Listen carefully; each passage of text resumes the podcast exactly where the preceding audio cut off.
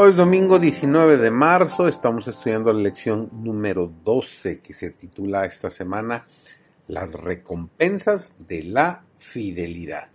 Servidor David González, nuestro título de hoy es Recompensa por la fidelidad. No hay nada que fomente la incredulidad. El Señor manifiesta su gracia y su poder vez tras vez, y esto debe enseñarnos que siempre es muy provechoso en todas las circunstancias. Fomentar la fe, hablar de la fe, proceder con fe. No debemos permitir que nuestros corazones y nuestras manos se debiliten al permitir que las sugestiones de mentes incrédulas planteen en nuestros corazones las semillas de duda y desconfianza. Si quieres, busca la referencia en Hebreos capítulo 3 versículo 12. El Señor obra en cooperación con la voluntad y la acción del ser humano. Cada persona tiene privilegio y el deber de aceptar lo que dice Dios. Creer en Jesús como su Salvador personal y responder anhelante e inmediatamente a las bondadosas propuestas que Dios hace. El hombre debe estudiar para creer y obedecer las instrucciones divinas de las Escrituras. Debe basar su fe no en sentimientos, sino en evidencias y en la palabra de Dios. Alcemos los ojos y dejemos que nuestra fe aumente de continuo. Dejemos que esta fe nos guíe a lo largo de la senda estrecha que ha de llevarnos por las puertas de la ciudad al gran más allá al amplio e ilimitado futuro de gloria que espera a los redimidos. Pues hermanos, tened paciencia hasta la venida del Señor. Mirad cómo el labrador espera el precioso fruto de la tierra, aguardando con paciencia hasta que reciba la lluvia temprana y tardía. Tened también vosotros paciencia, confirmad vuestros corazones, porque la venida del Señor se acerca.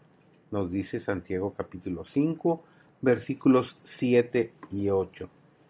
Las naciones de los salvos no conocerán otra ley que la del cielo. Todos constituirán una familia feliz y unida, ataviada con las vestiduras de alabanza y agradecimiento. Al presenciar la escena, las estrellas de la mañana cantarán juntas, y los hijos de los hombres aclamarán de gozo mientras Dios y Cristo se unirán para proclamar, no habrá más pecado ni más muerte. Jesús viene pronto y nuestra posición debería caracterizarse por una actitud de espera y de vigilia en anticipación a su llegada. No deberíamos permitir que nada se interponga entre Jesús y nosotros. Aquí tenemos que aprender el cántico del cielo, para que cuando nuestra lucha haya concluido, no podamos unir, nos podamos unir al himno de los ángeles celestiales en la ciudad de Dios. ¿Cuál es ese canto?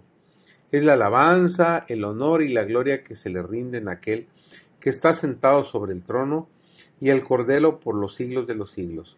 Encontraremos oposición.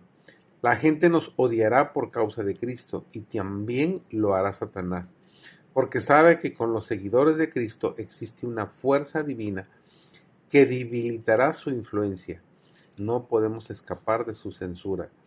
No podemos permitir que nuestro tiempo se mantenga ocupado de tal manera con cosas de naturaleza temporal, ni siquiera con asuntos que tienen que ver con la causa de Dios. Que pase un día tras otro sin que nos acerquemos al costado sangrante de Dios. Necesitamos sostener una comunión diaria con Él. Se nos exhorta a que peleemos la buena batalla de la fe. Para mantener una vida de fe ardiente, se necesita pelear una batalla viva. Si nos entregamos totalmente a Cristo, con la determinación inquebrantable de aferrarnos únicamente a Él, seremos capaces de rechazar al enemigo y de ganar una victoria gloriosa. Que tengas un hermoso domingo.